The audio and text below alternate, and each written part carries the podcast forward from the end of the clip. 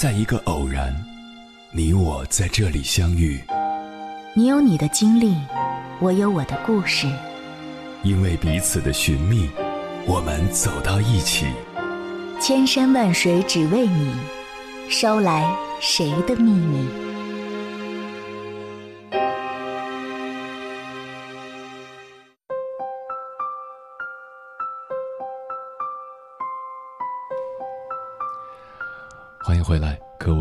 位夜行者，这里是正在直播的中国交通广播，千山万水只为你，深夜不孤单。我是迎波，绰号鸭先生。我要以黑夜为翅膀，带你在电波中自在飞翔。提起七八十年代的美人，我们脑中立刻有一些清新脱俗或是风情万种的脸孔扑面而来。那个年代，千篇一律的网红脸还不盛行，真正称得上美人这个称谓的女子们，比如周慧敏、钟楚红、王祖贤、林青霞，个个都活出了自己的风采。即便年华老去，如今仍然风韵犹存。徐克导演曾经说：“五十年才出一个林青霞。”可是同一时期，有一个女人。跟林青霞站在一起也丝毫不输风头，这个女人就是胡因梦。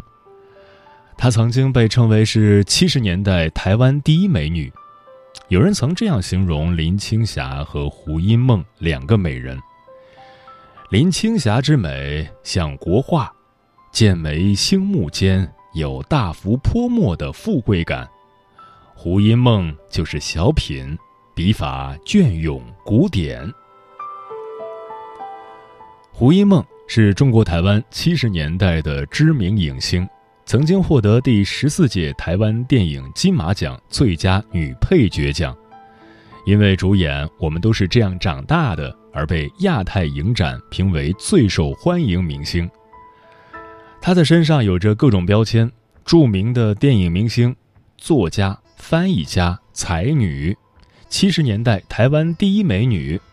其中有一个标签尤为醒目：李敖的前妻。她曾经做了很多不属于那个时代的惊世骇俗的事情，嫁给李敖就是其中之一。接下来，千山万水只为你，跟朋友们分享的文章选自十点读书，名字叫《胡因梦》，这才是美人老去后的最佳生活状态。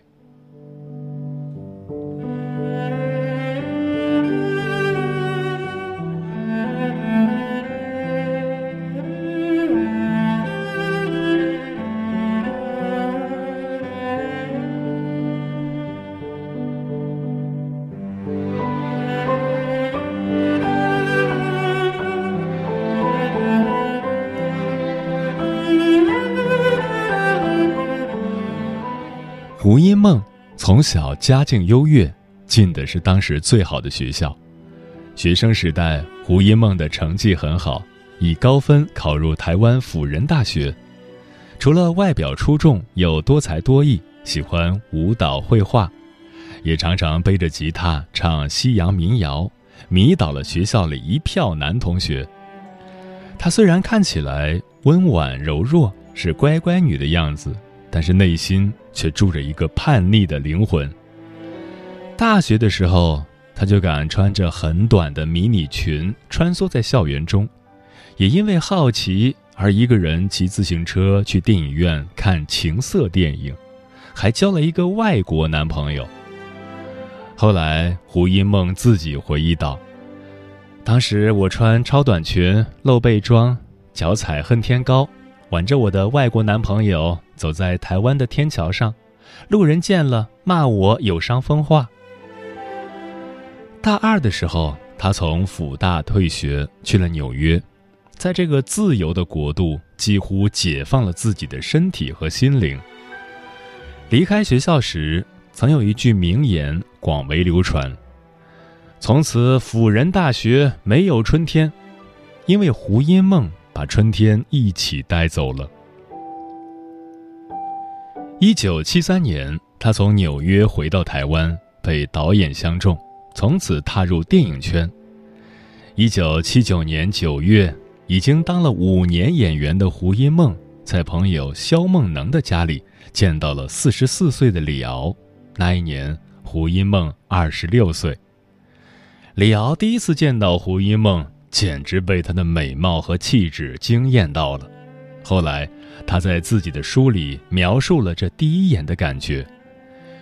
如果有一个新女性，又漂亮又漂泊。又迷人又迷茫，又悠游又优秀，又伤感又性感，又不可理解又不可理喻的，一定不是别人，是胡因梦。当时胡因梦的旁边站着他的母亲，而李敖身边站着的是他当时的女友刘慧云。对胡因梦而言，李敖的名声如雷贯耳。但是见到李敖第一眼，他心里颇感意外。之前认定他应该是个桀骜不驯的自由派，没想到本人的气质完全是基本教义派的保守模样。白净的皮肤，中等身材，眼镜底下的眼神显得有些老实，鼻尖略带鹰钩。讲话的声音给人一种声音很短的感觉。他看到我们母女俩很规矩的鞠了一个大躬，而最爱美人的李敖开始对胡因梦展开了热烈的追求。他邀请胡因梦一起喝咖啡，带他去家里见识自己的十万册藏书。文人撩妹的方式总是很独特。在他家里坐在沙发上聊天时，李敖突然以一种很奇怪的方式吻了胡因梦。他的脸就压下来了，然后直直的，脸都不会弯一弯，压得很紧，最后吸出了一个紫色的唇印。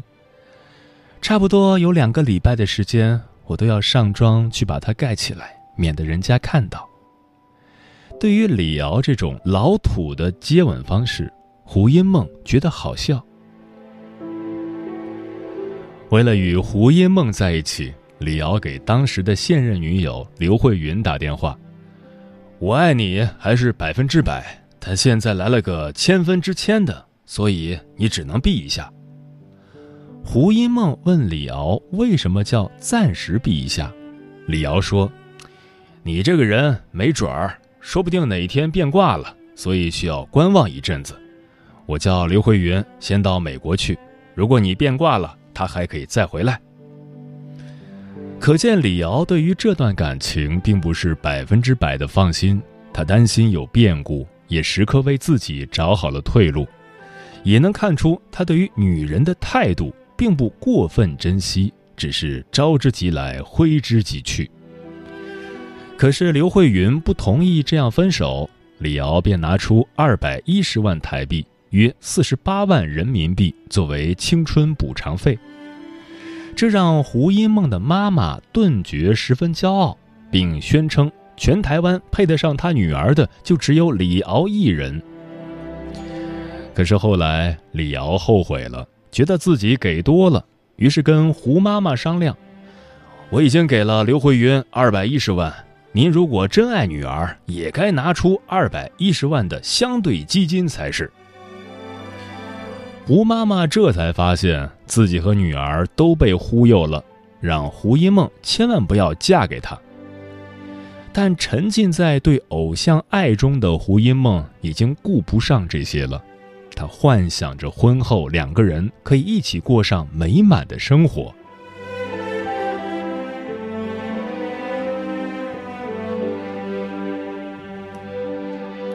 胡因梦和李敖的爱情。在世人看来，就是最美的脸与最聪明的脑袋的结合。可是嫁给李敖还不到一星期，她就遭遇了国民党的封杀，不能再演戏了。一夜之间，从明星沦为主妇。在一起生活后，一开始李敖很宠她，每天早上我一睁开眼睛，床头一定齐整的摆着一份报纸、一杯热茶和一杯热牛奶。可是慢慢的，他才发现李敖身上有太多怪癖。他极其怕冷，冬天要穿非常非常多的衣服才能感觉温暖。他疑心很重，生怕胡因梦给自己戴绿帽子。有一次，胡因梦出门跑步回来之后，李敖很不高兴，觉得他在路上一定会跟别的男人眉来眼去，让他不准再一个人出门跑步了。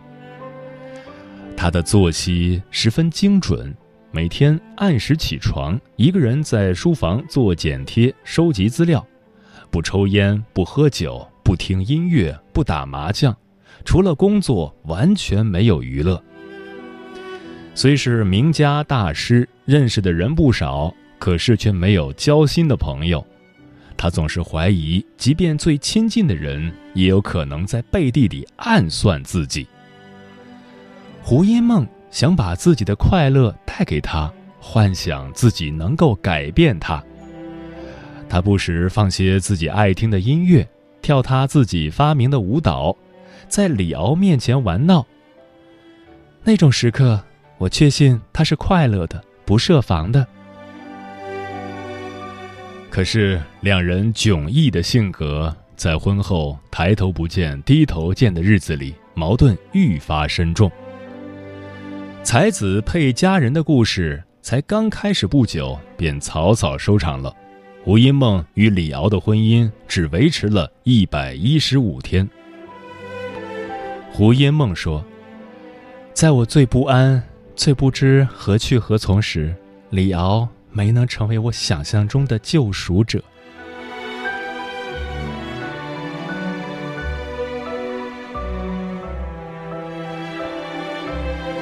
离婚后的李敖很喜欢在公开场合调侃胡因梦。一次记者招待会上，记者问李敖：“胡因梦那么美，对你又那么痴心，为什么你舍得离弃她？”李敖回答。我是个完美主义者。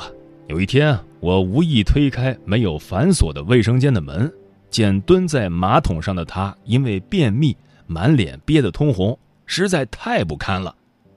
在场所有人哄堂大笑。李敖还把这件事写进了自己的书里。后来，很多记者借李敖的话嘲弄胡因梦，胡因梦却淡然一笑。同一个屋檐下。是没有真正的美人的。对于这段婚姻，胡因梦没有过多的评价前夫的是与非，她觉得偶像是只适合远观的，一旦生活在同一个屋檐下，所有鸡毛蒜皮的真相都会曝光。因为我过去对他有一个过度理想化的偏执的认同，就是说我对他不了解。我期待他的人格伟大到一个程度，甚至可以拯救很多的小老百姓。跟他深入的交往之后，我发现，其实每个人都是平凡的。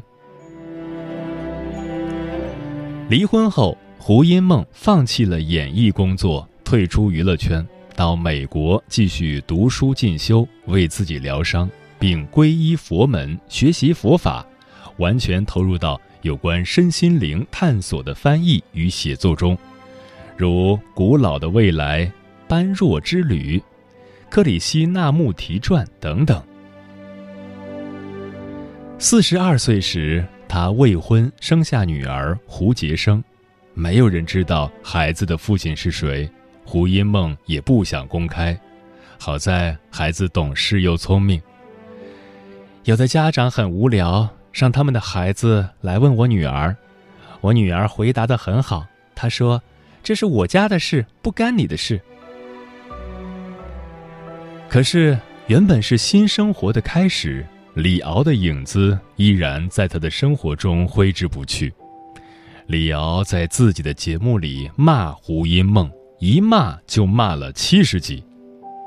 胡因梦说：“我其实没什么值得他骂的。”他可能有种很深的恐惧在里头，我对他这种很深的恐惧也确实有一种怜悯在里面，觉得这么多年以来，他都没有真正深层次的去面对他的恐惧。他觉得李敖还有很多东西没有真正的放下。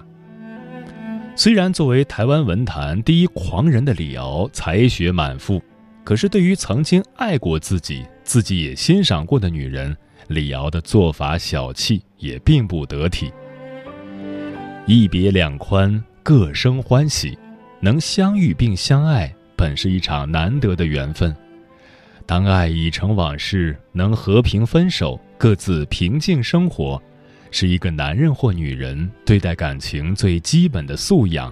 可惜李敖不懂。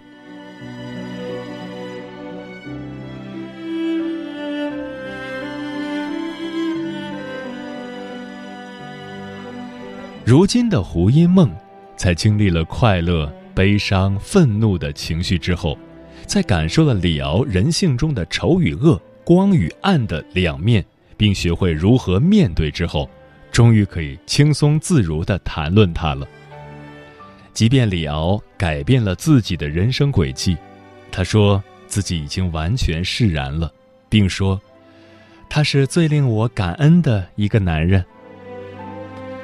我跟李敖的婚姻让我从愤世嫉俗慢慢转向自省，同时从过度崇拜有才华的人，对人类社会有影响的人，也转为找到自己内在的创造力。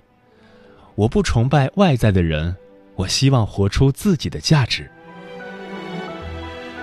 他出了一本自传《生命的不可思议》，将自己童年经历。爱情故事，周遭诸多事件的缘起缘灭，以及对生命的宏观反思，都坦荡地呈现出来。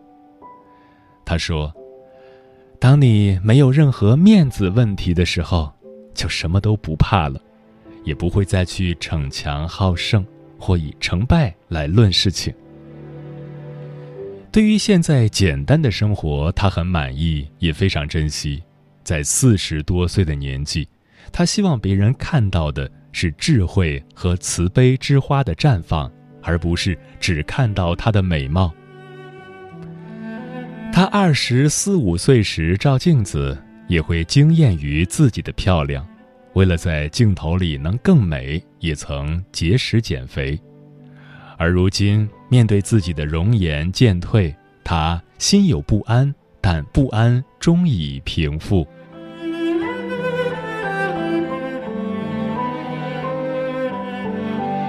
他不再刻意打理自己的仪容，只保持整洁与自己的风格。头发是自己剪的，用推子推，干净利落。穿自己定做的袍子、裤子，一穿就是十几年。胡因梦说：“我对性早已失去兴趣，也就与性感无关了。”他投入到身心灵的探索和自我疗愈。通过演讲、课程等形式来传播他的所思所得，更多的追求精神的富足与心灵的平静。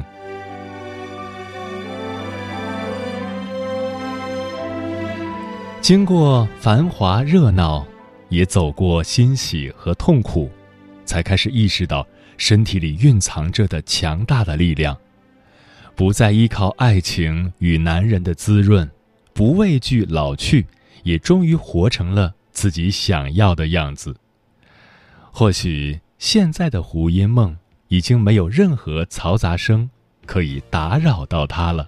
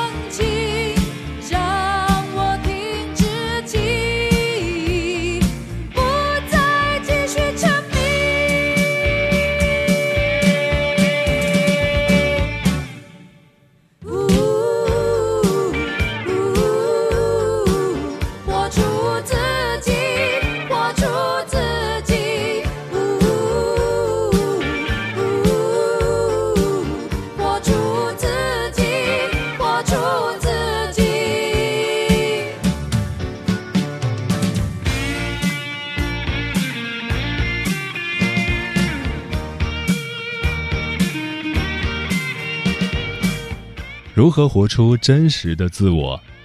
听友 solo 说，想活出真实的自我，首先要坚定自己的选择，不盲目从众，不被人左右；其次就是一直行动，按照自己的意愿去生活。希望我自己经济各方面越来越强，越来越努力，按照自己的方式活着吧。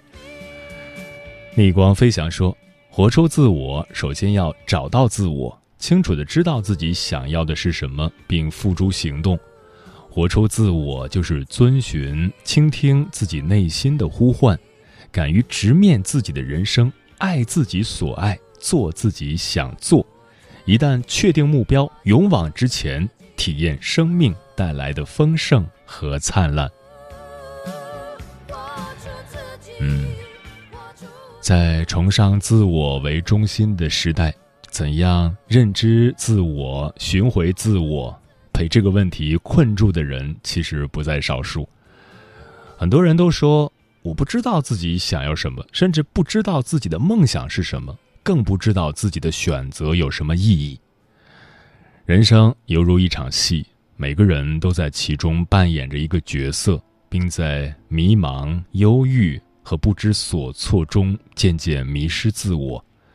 许多人搞不清哪一个才是真实的自己，因为真实的你早已在浑浊冷漠的世界里弄丢了。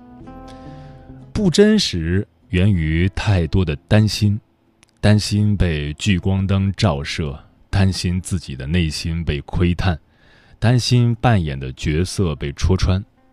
不真实是自我的防御机制，害怕否定，害怕伤害。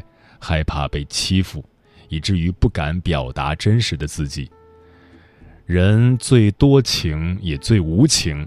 虽然我们在真实自我与虚假自我之间不断的切换着，但我始终相信，用你一生积攒的温柔与善良，定会换来好运与惊喜。愿我们每一个人都有机会看见真实，活出真实。时间过得很快，转眼就要跟朋友们说再见了。感谢你收听本期的《千山万水只为你》。如果你对我的节目有什么好的建议，或者想要投稿，可以关注我的个人微信公众号和新浪微博。我是鸭先生，乌鸦的鸭，与我取得联系。晚安，异行者们。